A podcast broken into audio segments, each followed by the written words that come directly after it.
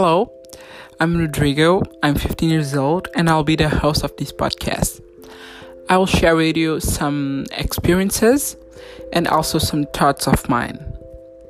I hope you like it and keep up.